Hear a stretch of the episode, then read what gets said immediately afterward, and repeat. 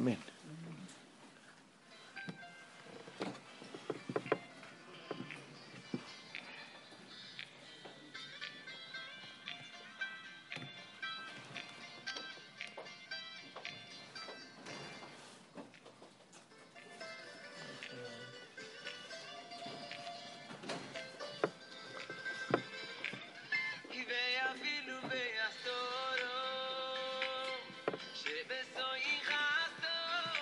Bien, buenas noches, bienvenidos. Empezamos la plática con este fondo musical de una canción que todavía podemos oír música. Mesdat Hashem se llama Meidat Dasa, ¿no? Algo así se llama. Ahorita checamos si se llama Beafilu Beastará y el eh, cantante se llama Meidat Tasa. Es una canción muy bonita que sin duda tiene que ver con estas tres semanas de Ben Ametzarim que Besdat Hashem Baraj empiezan el eh, sábado en la noche, aunque realmente empiezan en Shabbat. Sin embargo, ya que no hay ayuno, ya que no hay abelut en Shabbat, entonces eh, las tres semanas, digamos que oficialmente van a empezar, Motzai Shabbat, de ahí en adelante hasta Tisha B'Av, que Bezat Hashem va a ser dentro de tres semanas después de este Shabbat. No hay ayuno, entonces el ayuno de Shivasar Betamuz va a ser con la ayuda de Hashem Baraj este domingo en la mañana, empieza cerca de las 5.40 de la mañana y podemos comer por ahí de las 9.04 de la noche. Aunque sea alguna persona que tuviera alguna situación de debilidad o que necesitara comer algo, podía 10 minutos antes de las 9.04 cortar el ayuno. Entonces, Ben Ametzarim son las tres semanas que tienen que ver con los sucesos relacionados a la destrucción del Bet Ben quiere decir entre las estrecheces. Entre las estrecheces quiere decir que son semanas en las cuales eh, ha habido sucesos difíciles en la historia de nuestro pueblo, al grado que eh, está escrito que pasaron cinco sucesos difíciles en, en, eh, en como por ejemplo se rompieron las Lujot, se anuló el Korban Tamir, como por ejemplo eh, se irrumpió la muralla de Jerusalén, apostemó a Rasha, quemó un Sefer Torah y se colocó un ídolo en el Ejal. Todos esos sucesos que hacen que Shivasar Betamuz sea un día de duelo para el pueblo de Israel y de ahí las tres semanas siguientes también sean semanas de duelo para el pueblo de Israel. Perdón. Jack Ben Esther, la clase de Unishmato, Besat Hashem. Y Victoria Bat Esther, Besat Hashem Baraj. Bien, ya que explicamos lo que significa Ben Ametzarim, estas tres semanas que hay entre Shivasar Betamuz, que es este Shabbat, en realidad Shivasar Betamuz es en Shabbat, igual que Tisha. Sin embargo, como no hay duelo en Shabbat, como explicamos, se recorre un día, el ayuno es el domingo, Tisha igual, el ayuno será Motzai Shabbat y domingo, ese ayuno es como Kippur, empieza en la noche y termina en la noche del otro día. Entonces, eh, eh, pensamos con la ayuda de Shemit Baraj platicar hoy un poquito de este tema que eh, en una plática que lleva como nombre, las tres semanas seguimos el duelo, como que hay una pregunta que la persona a estas alturas, después de ya 1947 años después de la destrucción del segundo Betamigdash. El segundo Betamigdash se destruye en el año 68 de nuestra época. Para ahora que estamos en el año, en el año 015, 2015, ya son 1947 años. Entonces tal vez mucha gente a estas alturas diga, pues ya de qué nos enlutamos. ¿Cuál es el luto si ya eh, pasaron tantos años, ya casi dos milenios, 19 siglos y medio casi? Y como que uno diría, ya, ¿qué tanta necesidad de enlutarnos por algo que ni conocimos? Entonces la respuesta es obvia y obviamente Ustedes imaginarán que yo voy a contestar que claro que sí tenemos que seguir enlutándonos y que claro que sí hay que seguir eh, sintiendo la pérdida que tuvimos. Pero la idea de la plática es entender qué fue lo que perdimos. La idea de la plática es entender qué es el duelo por la destrucción de Jerusalén. No es igual a la plática que dimos ayer, es una plática diferente. Así es que vamos a tratar de analizar todo el concepto de Ben Ametzarim. ¿Por qué hacer tanto énfasis en recordar a Jerusalén en nuestras vidas? Hay una historia muy bonita que eh, calculan fue por ahí de los años 30 del siglo pasado, el Jafetz Haim, de Alenu, murió en el año 1933.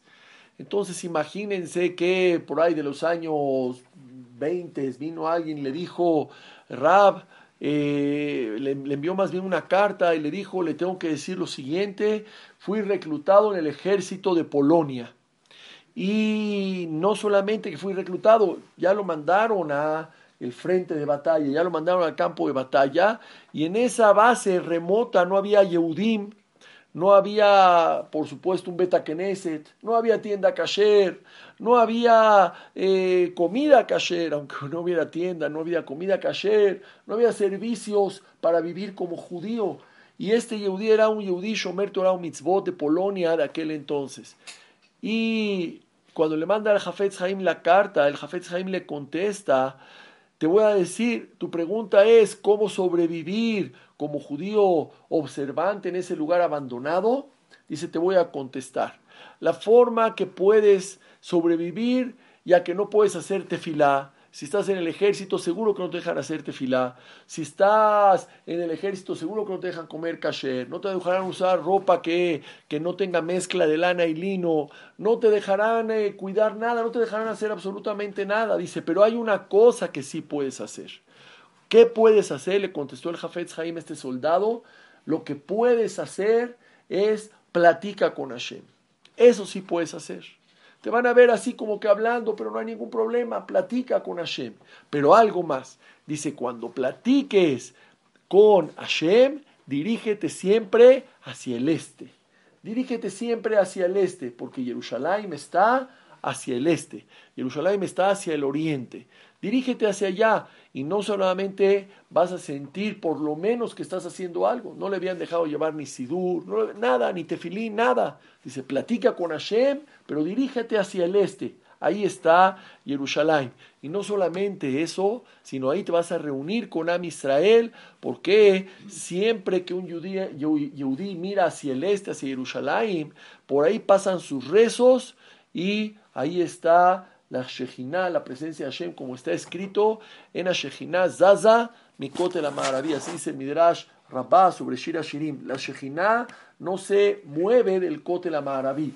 Entonces, haz tefilá y pídele a Hashem lo que te sepas. Y si no sabes nada de tefilá, platica con Hashem, pero viendo hacia el este, porque ahí está Jerusalén. Y terminó diciendo o tal vez eh, no, no, ya, ya, ya terminó la carta, pero podemos nosotros concluir esta historia con algo que es muy bonito y es el siguiente dicho, por llamarlo de alguna forma, el Yehudí puede no estar en Jerusalén, pero Jerusalén siempre está dentro de nosotros. Jerusalén está siempre dentro de los corazones de un Yehudí. Jerusalén, esa ciudad tan maravillosa que la Gemara en Kidushin dijo sobre ella, Azarakabim Yofi y Ardula Olam. Bajaron 10 medidas de belleza al mundo. ¿Y dónde se quedaron nueve de las 10 medidas de belleza? En Jerusalén. El que conoce Jerusalén sabe que no hay, no hay como Jerusalén, de belleza, de hermosura. Tiene algo que no puede uno eh, ver en otras ciudades del mundo. Por más que uno quiera decir París, Londres, Ámsterdam, etcétera, Le Abdil, Fafe Abdalot, nada se parece a Jerusalén. No hay nada parecido a Jerusalén, es una ciudad especial que tiene un toque, que tiene una belleza sin igual, que tiene una, una espiritualidad que no se siente en ningún otro lugar del mundo. Entonces ese fue el consejo del Jafetz Haim. ¿Qué tienes que hacer? Si no puedes ser tefilá, no puedes comer kasher, no puedes cuidar Shabbat, no puedes nada, aunque sea, háblale a Hashem volteando hacia el este donde está Jerusalén. Jerusalén es una ciudad especial, de hecho, siempre andamos queriendo regresar a ella. Cuando termina la Gada de Pesach, ¿qué decimos? ¿Se acuerdan? Ashanaba Yerushalayim. Cuando termina, cuando termina eh, Kippur, ¿qué se dice la gente? ¿Cómo se saluda la gente? Ashanaba Yerushalayim, que está en el este. El este que es el oriente. El este es el oriente. Entonces es lo mismo decir este que oriente que poniente. No, que, que, que este que oriente, perdón.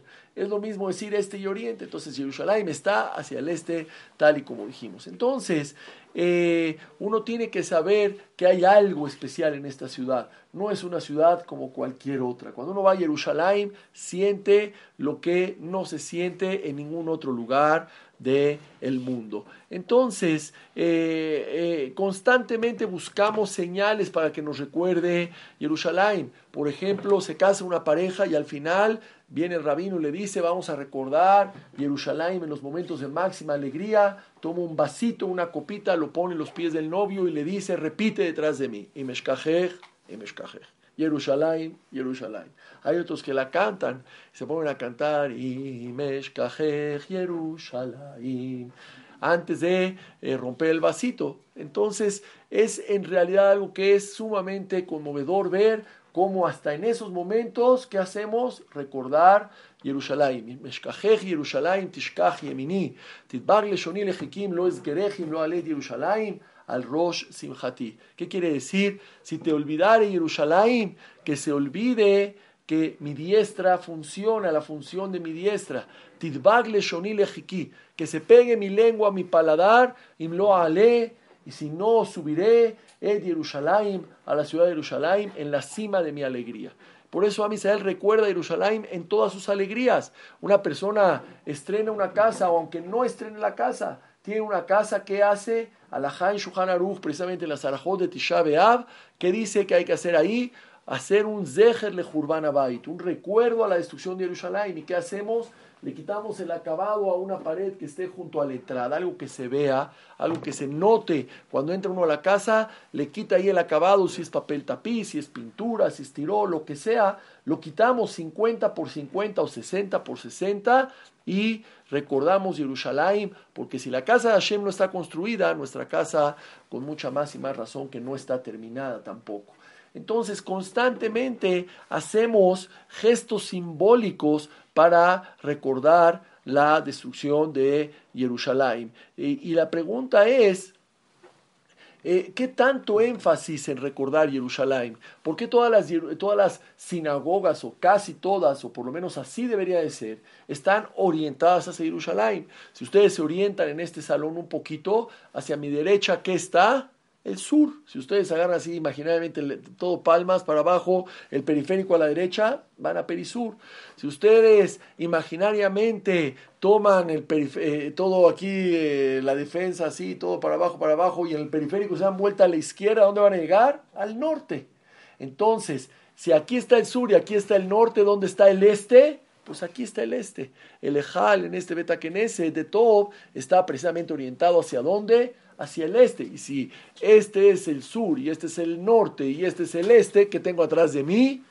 El oeste. No hay que ser muy inteligentes para entender que el único que quedaba era el oeste. Entonces el este, el oriente, por allá sale el sol, el sol sale por el oriente y se pone por el poniente, por eso se llama poniente porque ahí se pone el sol, y, orientarnos es muy fácil. Entonces, otra vez, también todas las sinagogas orientan hacia el este donde está Jerusalén.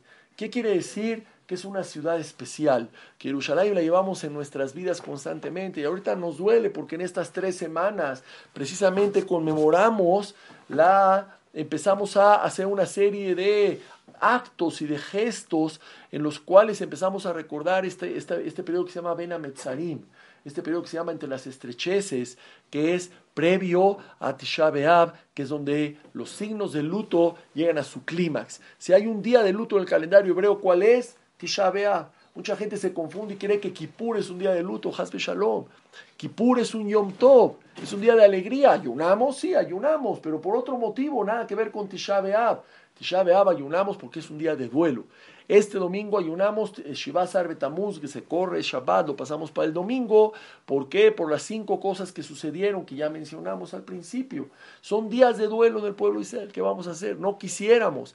Quisiéramos todavía que haya Besat Hashem, el Nes que todos estamos esperando, que de aquí al domingo, que de aquí ya más bien al viernes, o la verdad más bien mañana, porque el viernes con los preparativos de Shabbat, es más importante preparar Shabbat que esperar el Mashiach.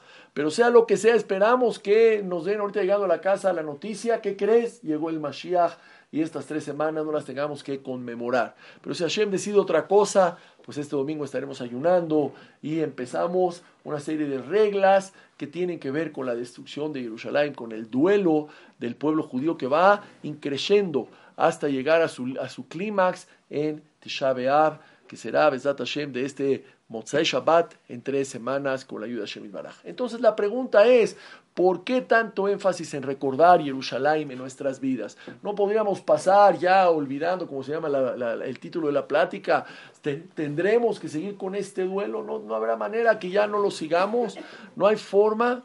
Entonces, vamos a platicar un poquito de Jerusalén para las naciones del mundo. Para naciones del mundo, la historia de Jerusalén empieza cuando, cuando David Amelech conquista Jerusalén. David Amelech estuvo en Hebrón, pero también estuvo en Jerusalén como rey. Y para mucha gente todo empezó ahí. Sin embargo, para nosotros no todo empezó ahí. Malquisedec, que era quién? Era Shem.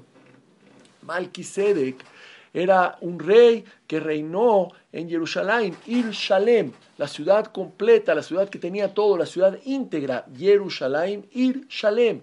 Ahí reinó Malquisedec.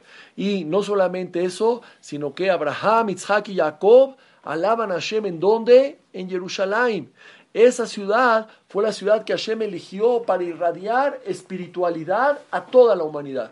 Toda la, la espiritualidad que había en todo el mundo irradiaba de dónde? De Jerusalén. Jerusalén es hasta la fecha el lugar por donde pasan todas las tefilot. Hay libros que dicen que cuando la persona va a empezar la amidad, el Shmon Estre, ¿qué tiene que hacer? Poner su cabana, que su tefilá va a dónde? A Israel, Jerusalén, al Bet Amigdash, al Bet Kodesh HaKodashim. Así tiene uno que pensar, tiene uno que poner su cabana, que su tefilá va a ir. Es el lugar en el Cote la Maraví que hoy nos queda, por donde pasan todas las tefilot de toda Israel. Por eso, cuando uno va al Cote la Maraví, yo creo que ese es uno de los motivos, se siente una energía que no sientes en otro lugar del mundo. Puede ser que estés Le Abdil, Falfe Abdalot, en donde les gusta. ¿Para qué mencionamos Torre Eiffel? ¿Y para qué mencionamos el Ángel de la Independencia? ¿Y para qué mencionamos el Empire State Building? ¿Para qué mencionamos lugares así? No hay comparación, Le Abdil, nada se compara a Jerusalén. Cuando uno está en Jerusalén, cuando llegas al cótel y tocas esas piedras, nada se parece a eso. La energía que se siente, no sé si han estado en Birkat Koanim, en Holamued de Sukkot y en Holamued de Pesach, que es el, segundo día de Holamued, cuando la gente de, o sea, terminando, el, sí, en el segundo día de Holamued, cuando la gente de la diáspora ya puede ir en coche y puede grabar y filmar, en Israel hacen Birkat Koanim. La energía que se siente en ese momento, no hay cosa que se parezca, por lo menos así sentí yo. Nada se parece en el mundo a ese silencio y de repente, Koanim, y empiezan con su verajá, llevar, ejeja, nada se parece a eso.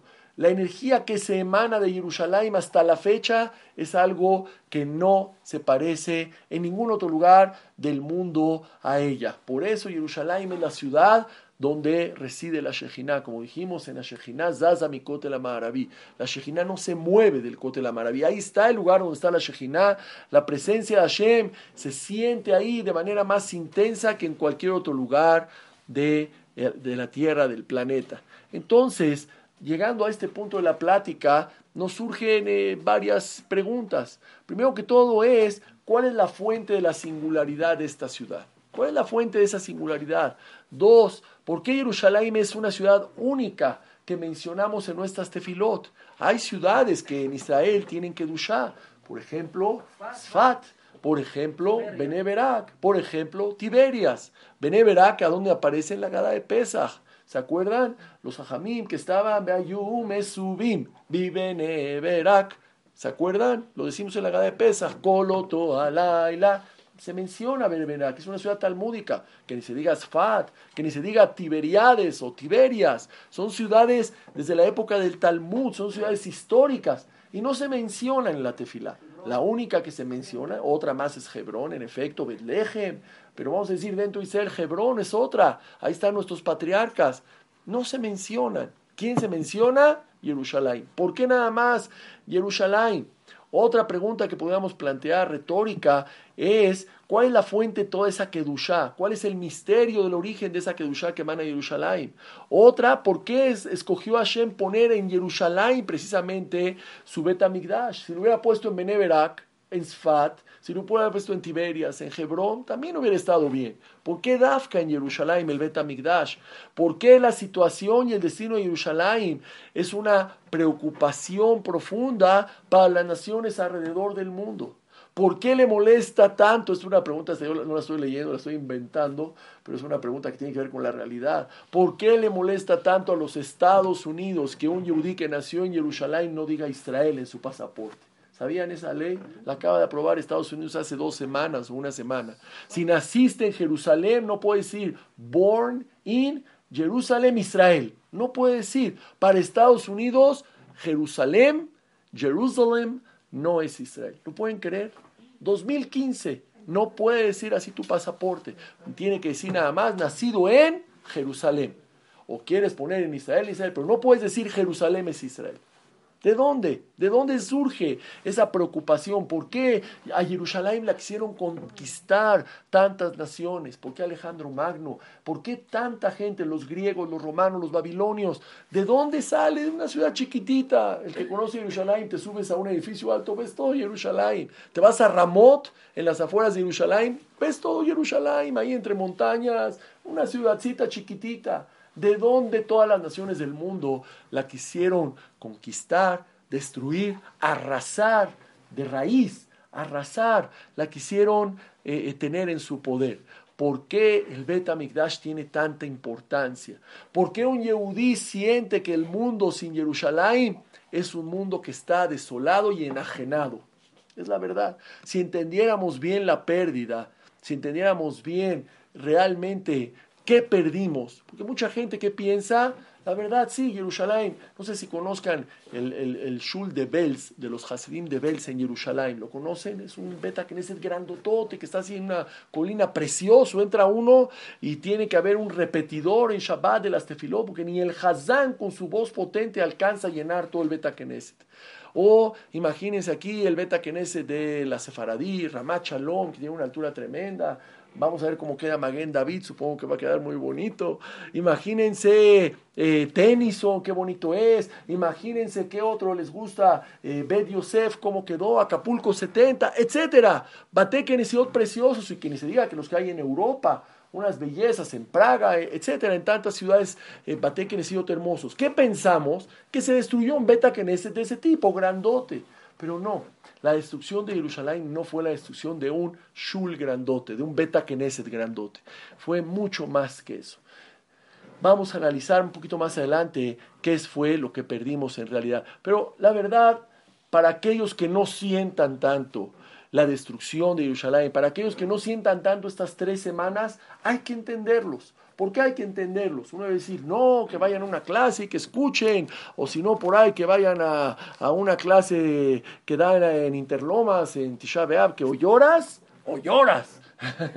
no hay de otra, pero sales llorando. Eh, llorando lágrimas que construyan, no estamos hablando lágrimas que, que no construyan nada, lágrimas, en Tisha está escrito que hay que llorar, pero, pero lágrimas que sean constructivas. Entonces, hay gente que ni así llora. Hay gente ni con eso llora, yo no siento nada, ¿qué quieres? Bueno, ¿qué quieres? Ni lo conocí, ni tengo nada que ver. Tienen razón.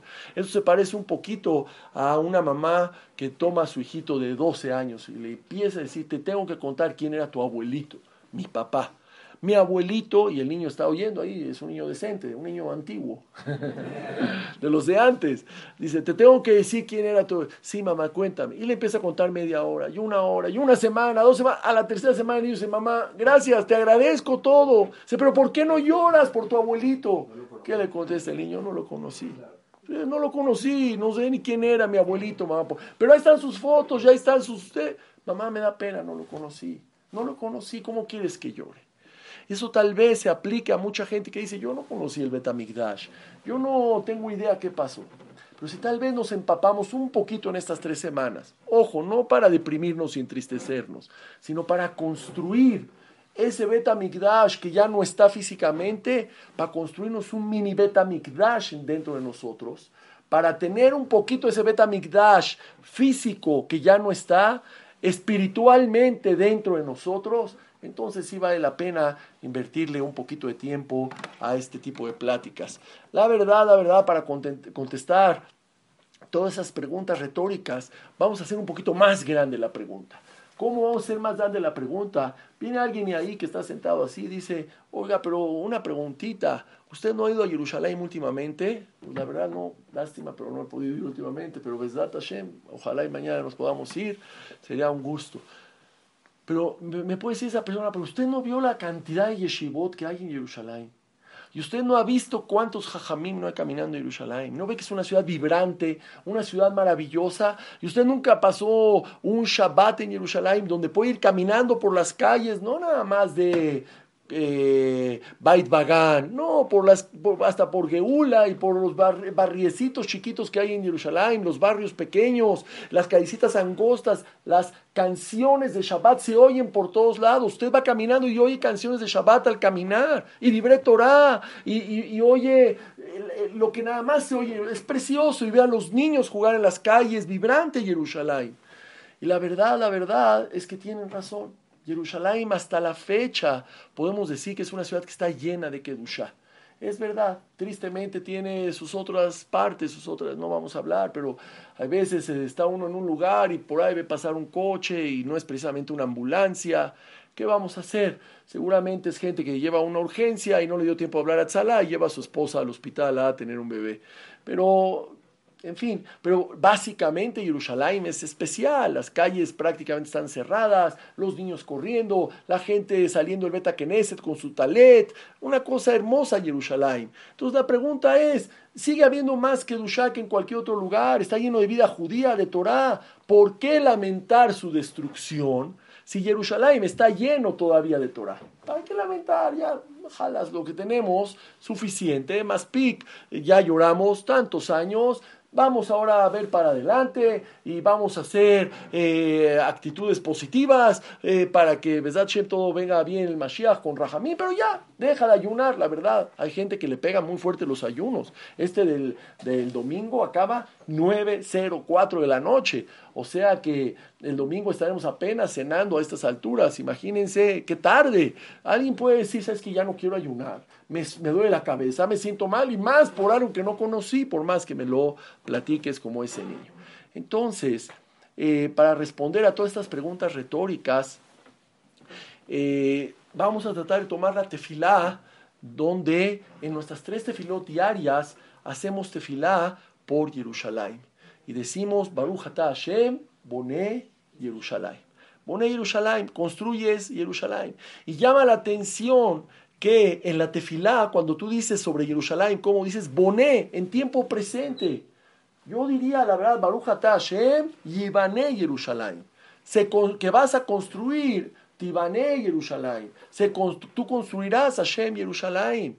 ¿Por qué dice Boné Jerusalén? ¿Qué acaso eh, Hashem está construyendo Jerusalén? Y alguien puede contestar, claro, hay Jerusalén Shel Mala y hay Jerusalén Shel Mata. Hay Jerusalén arriba y hay Jerusalén aquí abajo. Hay Jerusalén que está arriba para bajar en cualquier momento de manera milagrosa. Acuérdense que, en la época de la llegada del Mashiach, Jerusalén se va a reconstruir. Hay dos formas, o por las buenas o por las mejores, a mí no me gusta usar la palabra malas, o por las buenas, gracias, se fue con todo el micrófono, gracias, o por las buenas o por las mejores, esperamos que sean por las mejores, Besat Hashem, pero finalmente, finalmente, pues si, si nada más son por las buenas y no por las mejores, entonces eh, pues eh, habrá que reconstruirlo aquí abajo. Pero si son por las mejores y las mejores, ¿cómo va a ser que, eh, ese Betamigdash que está arriba va a bajar milagrosamente al lugar a donde estaba antes? Ahí va a bajar el Betamigdash. Entonces, Besat Hashem va a ser lleno de milagros y va a ser que las naciones del mundo van a reconocer a Hashem, va a ser todo de manera pacífica, van a quitar las mezquitas de ahí, etc. Hashem Echad, Echad. Va a estar todo muy bien. Ahora bien, uno puede decir, ¿Boné Yerushalayim? Y la respuesta es que sí. Así tenía que estar redactada esa veraja. ¿Por qué? Porque el Yerushalmi hace una declaración que es algo asombroso. ¿Y qué dice el Yerushalayim? Que la persona tiene que saber.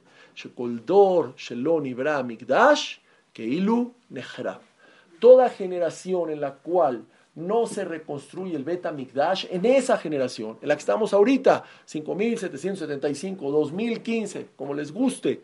Si en nuestra generación no se reconstruye el Beta Mikdash, es como si en nuestra generación se estuviera destruyendo el Beta Mikdash.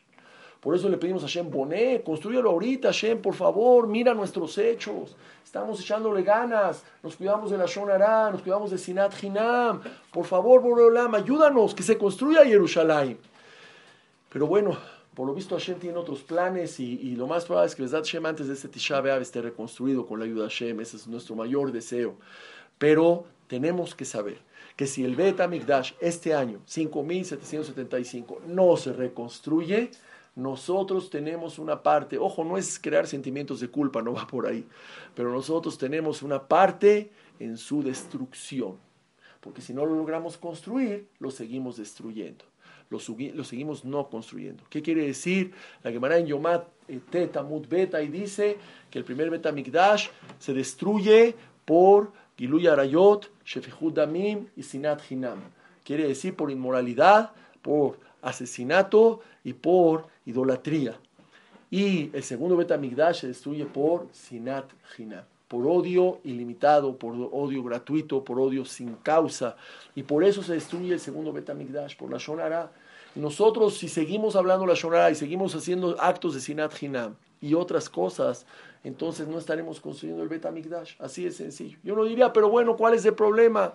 Si en lugar de ir al Betamigdash, que es un shul, un kinis, un Beta Knesset, como dicen los turcos, un kal, los turcos le llaman al Beta Knesset, le llaman kal, un kal grandote, pues no hay ningún problema. Vamos a uno chiquito, vamos a que está cerca de la casa, vamos de repente a una boda, uno grande, vamos a una alegría, uno grande, lo que sea. No hay problema que no haya un Beta Knesset grande, pero no es mucho más que eso, más que ese beta, ese beta grande.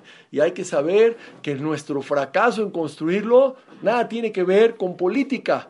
Nada tiene que ver sobre el control de Harabait, donde están ahorita las mezquitas. Nada tiene que ver con eso.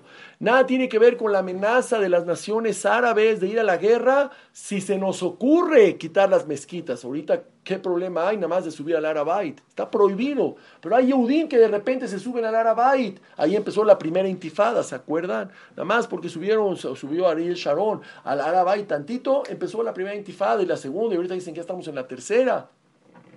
Impresionante lo que sigue pasando hoy en día en Israel. Hoy apedrearon un autobús de Eged y ayer a, unos jóvenes, eh, uno de ellos Malají, eh, dijo, no, Librajá, lo, le dispararon, lo mataron, en fin, cosas, atentados terroristas día a día, cosas de ese tipo están pasando en Israel constantemente. Y uno no lo puede creer.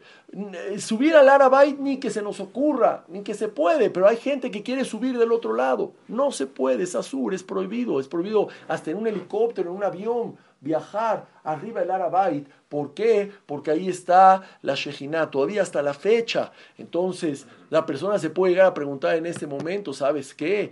Eh, si suponte que eh, lo, lográramos arreglar todo eso, la parte política, la parte, etcétera, Nada tiene que ver con eso. El Beta Migdash solamente va a ser reconstruido cuando el número de Yehudim que Hashem considere necesario, si es posible todo a Israel, hagamos cambios significativos en nuestras vidas. Punto. Nos comprometamos a cambiar nuestras vidas. Así está escrito. Si todo a Israel cumplimos dos Shabbatot seguidos, viene la Geulah, viene el Mashiach.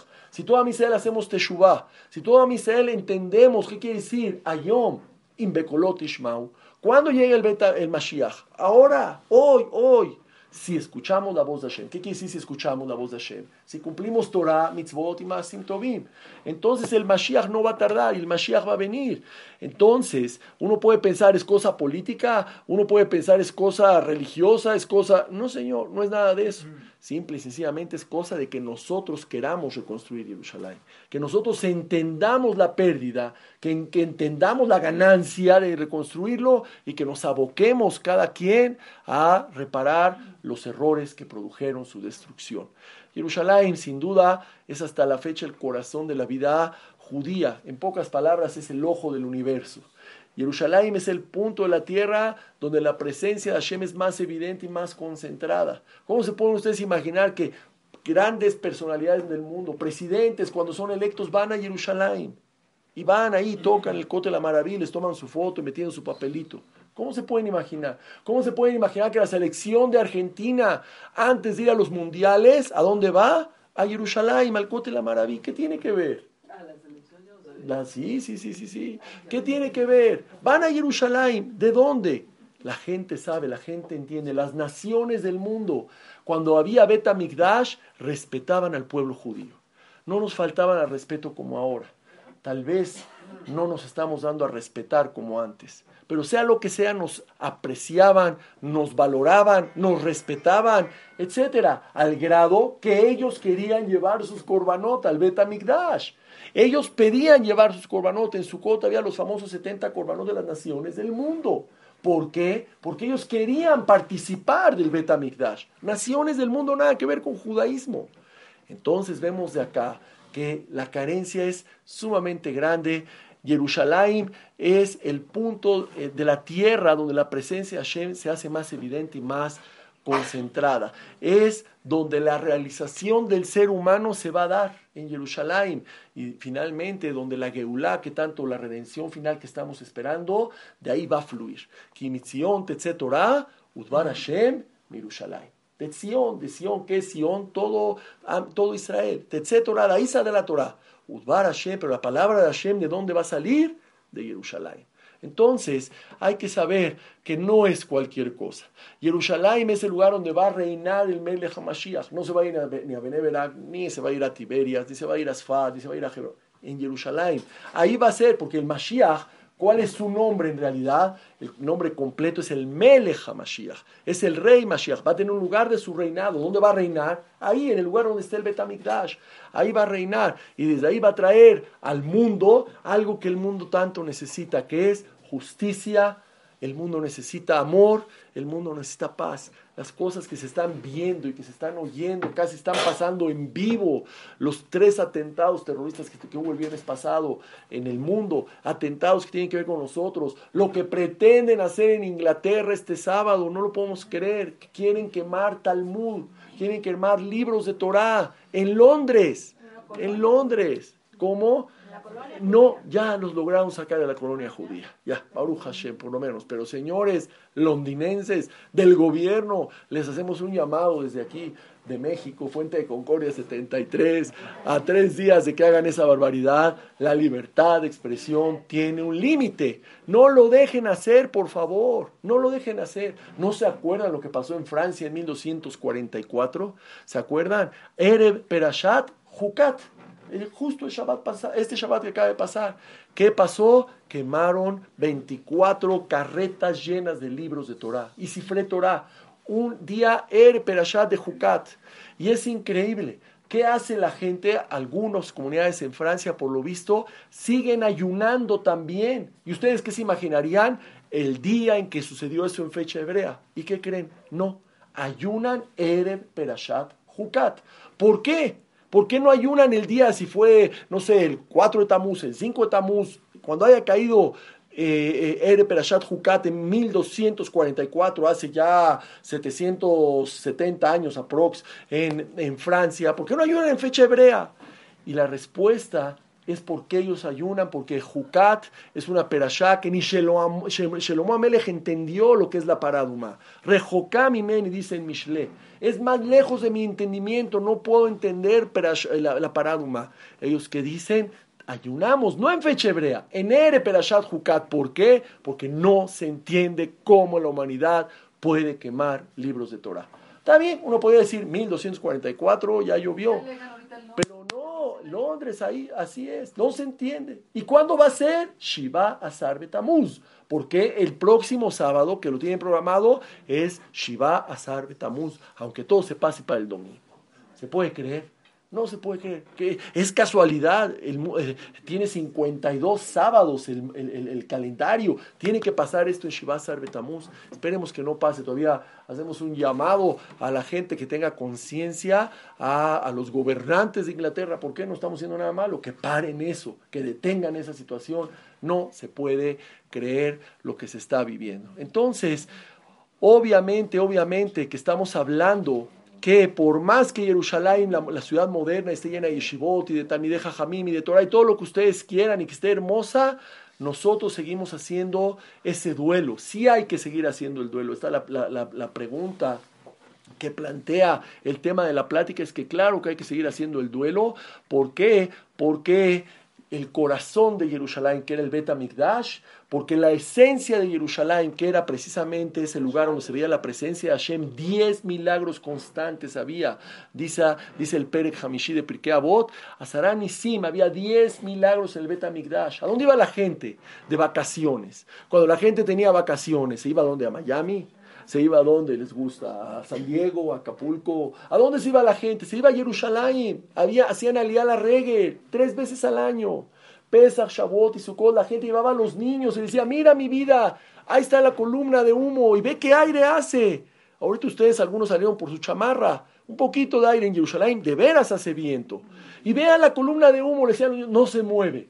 Y ese es el Cohen Gadol. Y ese, mi vida, ¿sabes qué es? El Misbeach. Y ve, no hay ninguna mosca y ve cuánta gente y todos cabemos, y nunca un alacrán picó a nadie, y nunca una mujer abortó, etc. Diez milagros constantes. Entonces la gente veía la presencia de Hashem. La gente entendía que el mundo estaba siendo manejado por Hashem. Vivimos después de la destrucción del Bet Migdash en una neblina. ¿Vieron la neblina que hoy en la mañana? Una neblina densa, densa. En Interlomas sí había, no sé acá, en Polanco, pero en Interlomas había mucha neblina en la mañana. Densa de verdad ha habido más, pero esa estaba densa la de hoy. Después de la destrucción del Betamigdash, vivimos en una neblina tan densa de nuestro entendimiento que no logramos comprender la pérdida.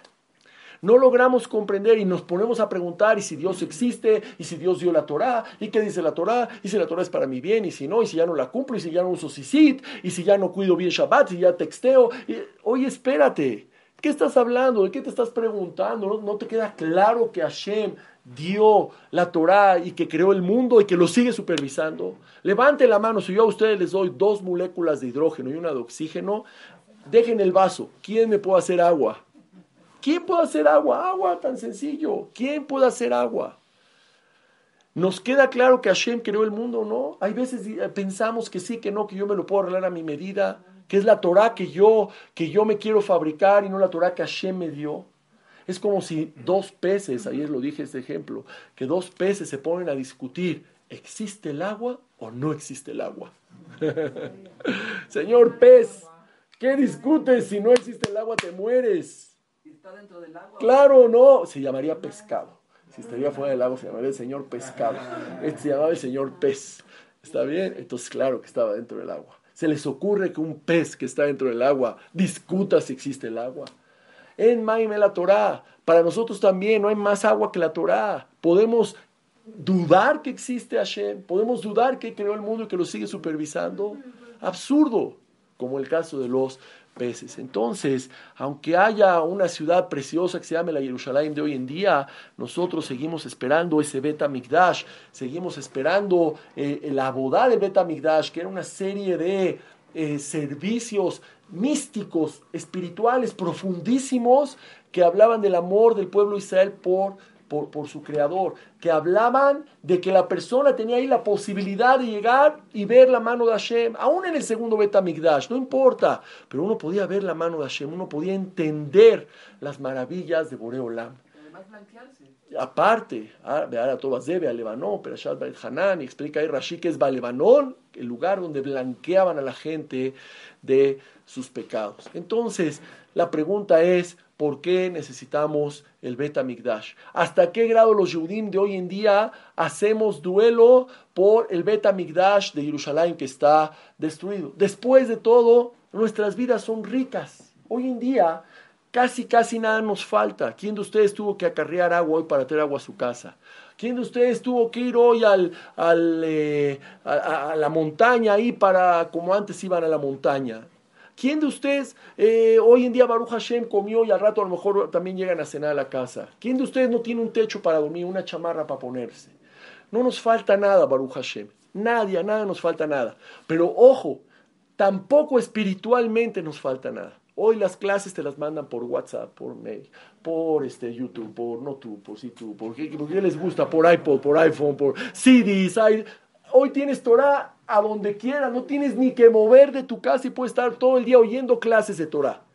Torah Anytime, ¿no? Hay una aplicación así, Torah Anytime. Puedes estar oyendo Torah en cualquier momento. También espiritualmente somos millonarios. No nos falta nada, ni siquiera espiritualmente. Pero ¿qué creen? Nos falta el Bet Amigdash. Hace dos, dos mil años, prácticamente ya 1947 años, se estudió el Bet Amigdash, que, que ahora nos parece como algo ya muy remoto. Poca gente se lamenta sinceramente por el Bet Amigdash. Incluso hay menos gente que siente la ausencia de la Shejina, la presencia divina. Hay veces dice uno, caray, si estuviera la, la presencia de Hashem en el mundo, el mundo sería más bueno. Habría más gente buena habría menos cosas feas como las que se ven y se oyen, eh, tipos que decapitan y se toman fotos con la cabeza y se toman sus selfies ahí con la, ¿qué es eso? Niños de Australia, familias enteras que se fueron a pelear con ISIS, ahora ya los niños se toman fotos con las cabezas decapitadas, de siete años, niños australianos. ¿Qué, ¿Qué, está pasando? ¿Qué hay? ¿Qué, o sea, ¿a dónde, ¿a dónde quiere llegar el mundo así? ¿A dónde quiere llegar? ¿Un mundo de maldad? ¿Un mundo de vacío total? De por sí, estos aparatitos llamados celulares nos están vaciando un mucho de, de, nuestros valores. Es la verdad, tiene sus cosas buenas. Aquí la plática, Besat Hashem, se está grabando, espero, en, en, un teléfono celular. Y estoy usando un iPad, y estoy usando un micrófono, todo lo que ustedes quieran. Pero aún así las cosas tienen un límite. Tenemos que enfocarnos hacia lo espiritual. Tenemos también que enfocarnos hacia lo que nutre nuestra alma. Y esa es la carencia del Beta Migdash. Para nosotros, para muchos de nosotros, es difícil imaginar cómo sería un mundo al revés, con Beta Migdash y con la presencia de la Shejina.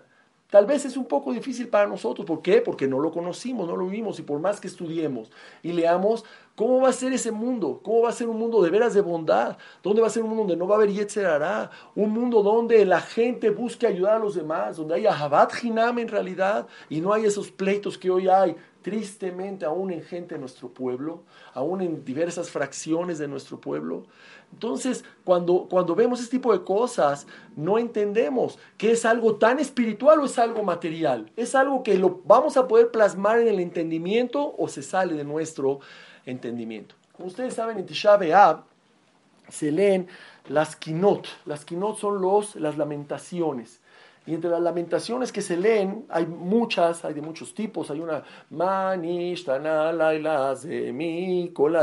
Sacas cosas de Pesach en Tisha B'Av.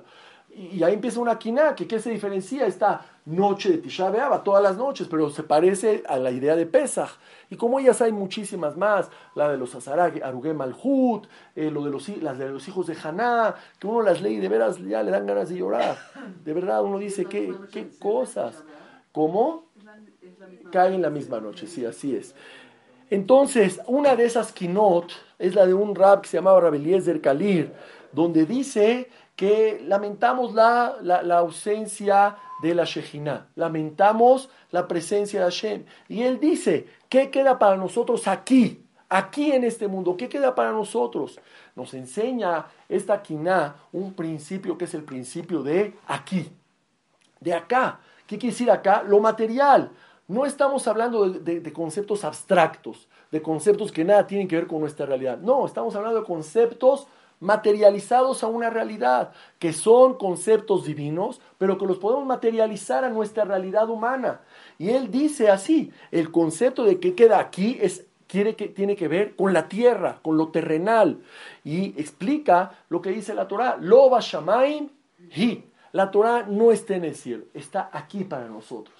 La Torah no es una Torah para los ángeles, es una Torah para nosotros. Es una Torah para que nosotros la palpemos, la estudiamos, la saboreemos y la apliquemos en nuestras vidas. Esa es la idea de la Torah después de todo. No está en el cielo, sino está acá. Y es, lo que él dice, que la persona no necesita ascender hasta los cielos y niveles espirituales para encontrar espiritualidad. Y el que quiera, yo siempre me gusta a mí este dicho, yo creo que no es mío, seguro lo dice Jajamín, quiere ascender al cielo, quiere tocar el cielo, fatal, adelante, bejabot, que lo haga, pero con una condición. ¿Cuál es la condición? Con los pies en la tierra. Los pies tienen que estar siempre en la tierra. Mientras estemos en la tierra y podamos apoyar los pies, llegará el día en que vaya que levantar los pies, ¿qué vamos a hacer? Eh, pues ¿qué vamos a hacer? Pero es la verdad. Pero mientras estemos con los pies apoyados, hay que tener los pies apoyados en la tierra, aunque quieras alcanzar el cielo y que quieras tocar el cielo. Entonces, la persona tiene que saber, lo va hi, y la Torah nos fue entregada ¿para qué? Para que vivamos con ella aquí en la tierra. La Gemara Maseje Chabato 88 habla ahí de la disputa que tuvo Moshe Rabenu con los ángeles para bajar la Torah. Y Hashem le dijo, agárrate de mi trono y defiéndete. Y Moshe hace una defensa fantástica, magistral, de lo que era bajar la Torah a la tierra. La Torah está aquí en la tierra. La Torah no está en el cielo, lo Shamaim Hi, está aquí para nosotros. Entonces, la pregunta que surge es, ¿cómo puede ¿Cómo podemos conciliar esas dos ideas? Por fin, ¿es algo muy espiritual? ¿Es el beta migdash, etcétera? ¿O es algo que tiene que ver con nosotros acá? Entonces, para responder eso, ustedes saben, cuando hacemos zimun en Birkat Amazon, ¿cómo decimos?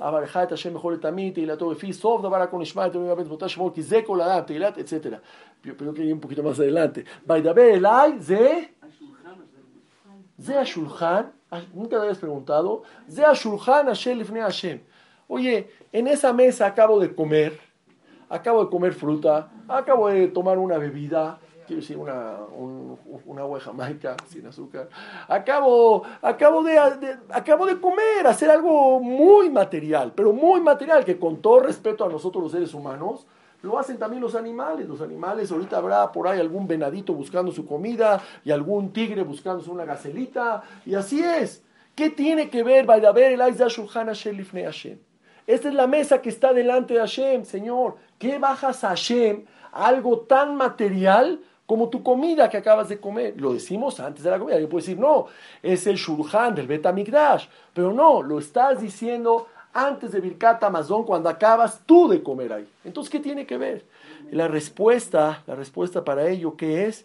Que es la forma en la cual nosotros tenemos que entender que la presencia de Hashem, aunque sea todo lo más espiritual, la tienes que tener en tu vida material.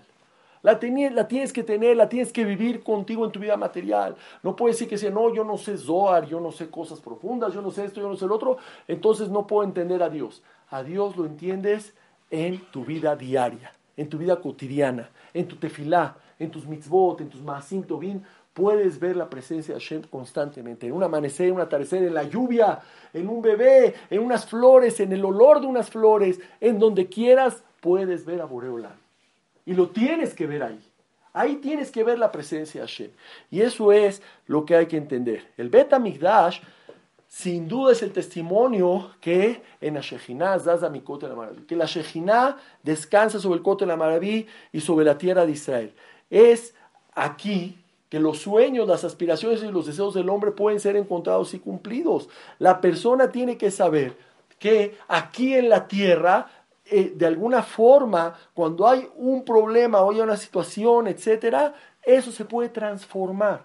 Tú puedes hacer una situación dura, difícil, compleja, eh, problemática de tu vida, la puedes cambiar, la puedes sublimar ¿A qué? A algo positivo, algo aceptable, algo que te sea satisfactorio, que te dé alegría, y eso es a través de la Teshuvah, a través de las mitzvot. O sea, en pocas palabras, cuando teníamos Beta Migdash, teníamos la posibilidad de tener la conciencia de la presencia de Hashem, que era tan intensa y profunda que nadie la podía negar. Y eso es lo que se perdió. No podía negar la intensidad de la presencia de Hashem. No se podía negar, no nada más porque iban y veían en la columna de humo que no se desviaba y todos los diez milagros que dice la Mishnah en Perek, He de Pirkei Avot. Más que eso, la persona le quedaba claro, se llenaba sus baterías espirituales en Pesach, Shavuot y Sukkot. Y de Sukkot le servían para, para volverse a llenar en Pesach. Y en Pesach siete semanas en Shavuot. Y después de Shavuot se pasaba otros cinco o seis meses hasta Sukkot. Y constantemente la persona reforzaba sus baterías espirituales de no tener dudas que Hashem existe. Y no tener dudas que Hashem maneja el mundo. Y no tener dudas que cuando tienes un problema, no, no, porque sea lo que sea, la vida es... Alguien una vez tenía una playera muy bonita que me encantó, decía su playera, la vida es chula. Y la verdad me encantó, le dije, me encantó tu playera. Sí, es cierto. La vida es chula, la vida es chula, la vida es bonita. Yo empecé la plática diciendo que ojalá y no tengamos que llegar estas cuatro semanas, estas tres semanas, que no haya Tisha que estemos siempre en un matzab de Purim, de Miguelat Esther. Es la verdad, la vida es chula. Pero a veces en la mesa también se pone un poquito de sal. No todos son postres en la mesa. A veces a alguien le gusta echarle sal a la ensalada o a alguna otra cosa. Las lagrimitas a que saben a sal. A veces echamos una que otra lagrimita en la vida. Y hay que saber que también eso es para bien. Hay que saber que cuando hay situaciones así en la vida, la emuná que daba el Beta Migdash era decir, ¿cuál es mi pregunta? Este es mi bien. Oye, pero eh, llevas un año con una situación económica, llevas un año con problemas de Shalom Bay, llevas una vida un poco compleja, no es lo que esperabas, no es lo que quieres. Espérate, ¿cuál es tu pregunta? No te queda claro que Hashem te lo está mandando. No te queda claro que ese es tu bien, porque si no fuera tu bien, te hubiera mandado otra cosa. Así de sencillo. Cuando llegas a tener ese muna, el otro día eh, hubo una boda así, entonces mi esposa me dijo, ¿podemos pasar por una amiga? Sí, claro que sí, pasamos por ella. Me dijo, oiga, ¿de dónde le sale su emuná? ¿De dónde sale su emuná como que la puede tocar? Más bien es bitajón. La emuná es como que algo teórico, bitajón es, así como tengo este vaso de agua,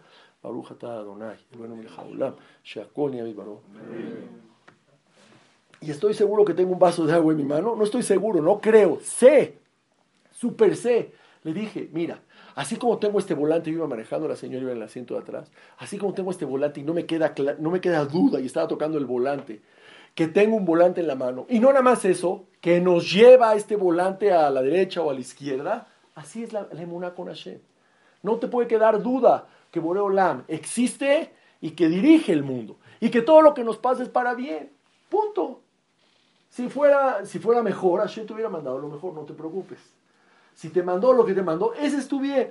¿Por qué? Bueno, pues hay que ver vidas pasadas, reencarnaciones, eh, estudiar Torah, analizar, pero hay otra forma más sencilla de decir, Hashem, mi emuná no es tener fe en que lo que yo te voy a pedir es lo que me vas a mandar. ¿Sabes cuál es mi emuná verdadera? Que lo que me mandaste, ese es mi bien. ¿Entendieron la diferencia? Emuná no es decir, Hashem, yo confío en que todo lo que te voy a pedir, me lo vas a mandar si es para mi bien. No. Emuná es decir, todo lo que me mandas, ese es mi bien, ese es emuná. ¿Quedó claro? Entonces, eso es lo que perdimos, el saber que esa eh, presencia, esa conciencia de la presencia de Hashem, que era tan intensa y tan profunda, ya no la podemos tener. Caemos a veces en crisis de emuná. Es la verdad. ¿A quién no le ha pasado? A nadie de ustedes. Pero ya me han platicado casos que la gente cae en crisis de emuná y se hace preguntas, ¿y por qué? ¿Y por qué a mí? ¿Por qué yo? ¿Y por qué eso?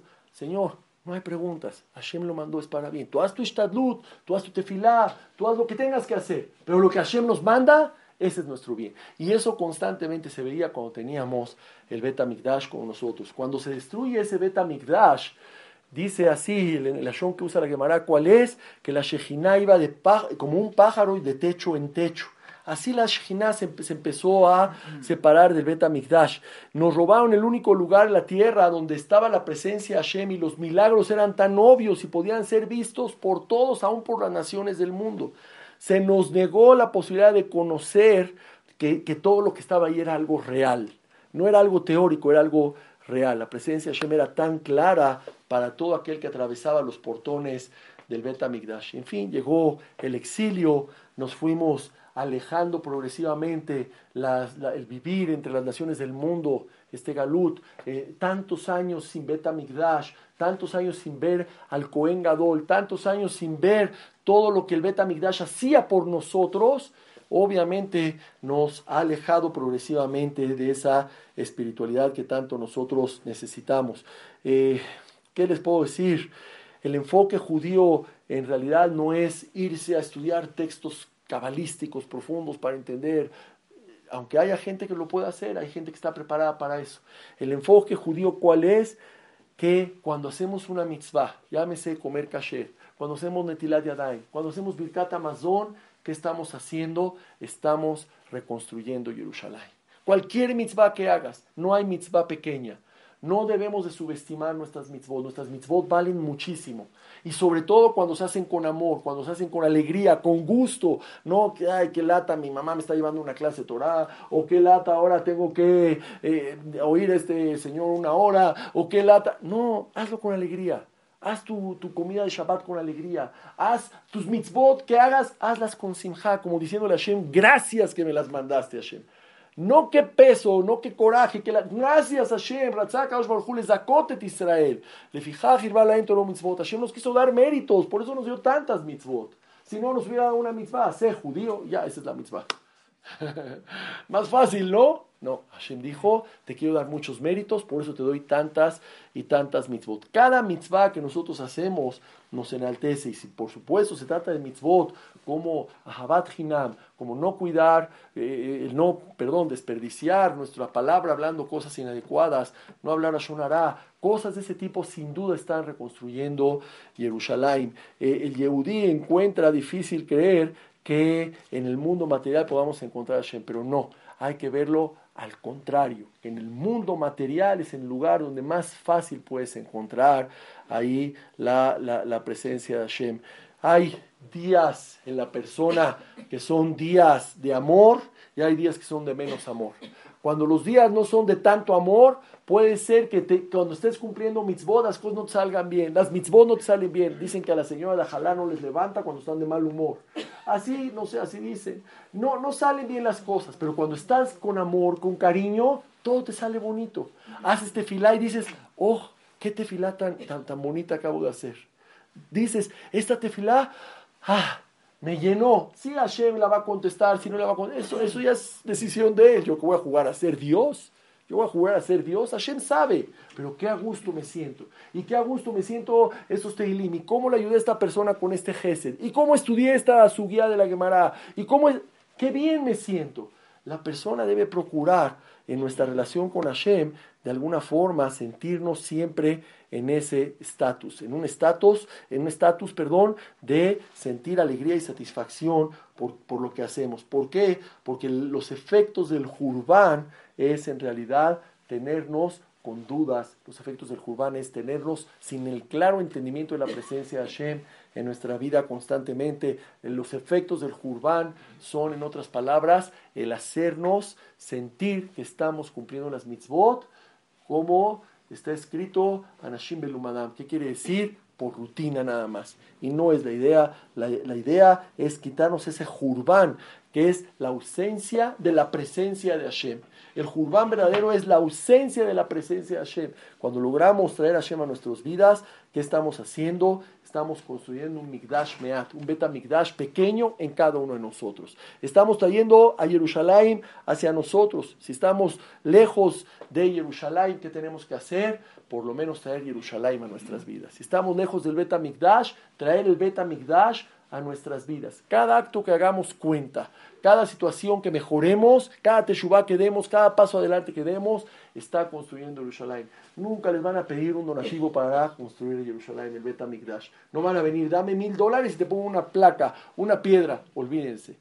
Las placas y las piedras para reconstruir Jerusalén son nuestros masim son nuestras mitzvot. Cada lashon que te aguantas y no la hablas. Cada acto de ahabat hinam que haces que sepas, estás poniendo una piedra en la reconstrucción del Bet HaMikdash.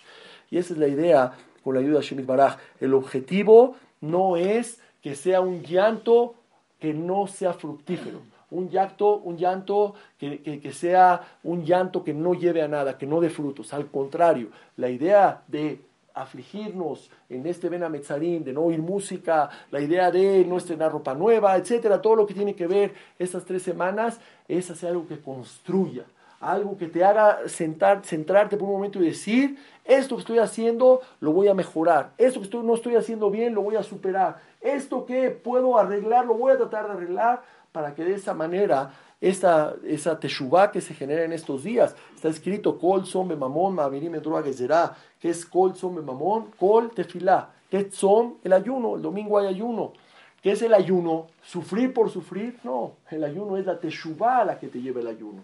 El ayuno, cuando uno no come, uno dice, caray, por ahí ya son las 5 o 6 de la tarde, todavía me faltan 3 horas, 4 minutos para acabar, si fueran las 6 ve qué mal me siento y apenas llevo unas horas sin tomar azúcar y sin tomar proteínas o sin tomar nada, sin, sin, sin beber y ve qué mal me siento. ¿Sabes qué? ¿Ese es el ser humano? No, el ser humano tiene que ser mucho más que eso. Y eso genera teshuva. Kol son mamón. Y acá está escrito que quitan lo, mal, lo malo de los decretos. O lo dicho de otra manera, utfilá, utchuba, utzdakama, virim que será también eso está escrito. Ojalá y lo logremos. Yo creo que tenemos más que nunca las posibilidades de lograrlo en esta generación. Está el Cote la Maraví, Jerusalén, ya tenemos recuperadas muchas cosas que hace eh, todavía 40, 50, 60 años no estaban en nuestras manos, ya las tenemos con nosotros. Está más fácil. Está mucho más fácil para nosotros ahora recuperar el Beta Migdash. Acuérdense, Miguel Eja empieza Eja, Empieza con la palabra Eja, así empieza Megilat Eja precisamente. Y Eja son las maletas de Ayeka. Ayeka, ¿qué quiere decir? ¿Dónde estás? Y esa es la pregunta que tenemos que hacernos. ¿Dónde estás? ¿Dónde estás con tu Torah que estudiaste en la escuela y no la estás aplicando? ¿Dónde estás con tus mitzvot? Que, que naciste en una casa con mitzvot y estás quién sabe por dónde. ¿Dónde estás tú que tenías toda la posibilidad de hacer gestos, de hacer actos buenos y más ¿Dónde estamos? No es tú, es yo, es cada uno de nosotros. ¿Dónde estamos con ese judaísmo tan maravilloso que Hashem nos dio? Y a veces estamos diciendo, no, no, no, ya la época no está igual que... Espérate, ¿qué estás hablando? ¿Dudas que existe el agua, señor pez? ¿Dudas que existe el agua? Sin ella te mueres. Si el Bet Migdash, sin la Torah, ¿a dónde vamos a llegar? Pero desde Hashem y Baraj, Jerusalén está en nosotros. El desafío es expandir la Jerusalén que está dentro de nosotros para que se pueda construir el Bet y que otra vez vuelva a ser el centro de Ruhaniut para todos los Yudim del mundo y para toda la humanidad. Yo estoy seguro que con un poquito de esfuerzo lo vamos a lograr. Buenas noches, gracias. Gracias a ustedes. No decimos que no, no se dice. A ustedes, gracias por venir. Buenas noches, gracias, gracias, mucho gusto, bienvenido. Nos vemos, Jonah, gracias. Sí. Yo pienso que ahorita en, estas épocas de,